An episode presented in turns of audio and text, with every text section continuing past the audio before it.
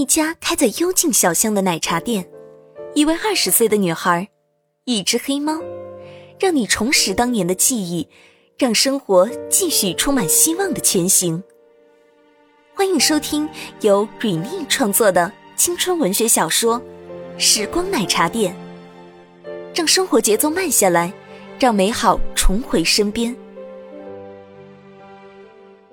第五章：森林里的北极星。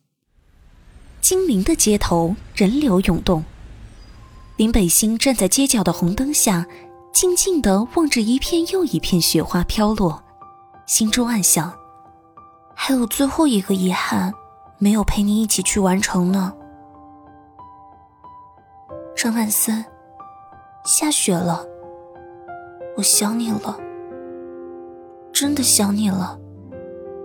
林北星伸出手接住那片雪花，感受着雪花在手里渐渐融化，喃喃的说道：“红灯转绿，他迈出脚步，踏上斑马线。”忽然感受到一片阴影落在他的身上，他清楚地感觉到有一个人站在他的身后，熟悉的感觉让他想起了第一次穿越的时候，一把伞撑在他的头顶。会是你吗？林北星不敢回过头，他宁愿时间停在这一刻，他能有一丝丝的幻想。短信删完了，他自己已经无法再继续穿越。只能幻想那个时空的他来找自己。这时，钓鱼老人的声音在他的脑海里响起：“你的全世界就在你身后。”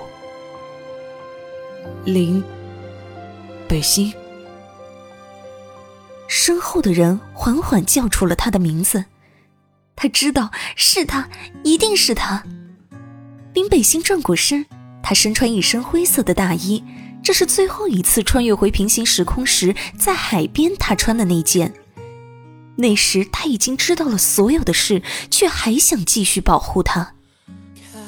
泪水模糊了他的双眼，这是幻觉吗？泪水滑落他的眼眶，他看清了，真的是他，张万森。看到他脸颊划过的泪水，万森不自觉抬起手。林北星却突然扑进了他的怀里。张万森，我好想你。张万森抬起的手抱紧了北星，嘴角扬起了一丝微笑。这一次，终于找到你了。他们一起看了初雪，最后一个遗憾也兑现了，他回来了。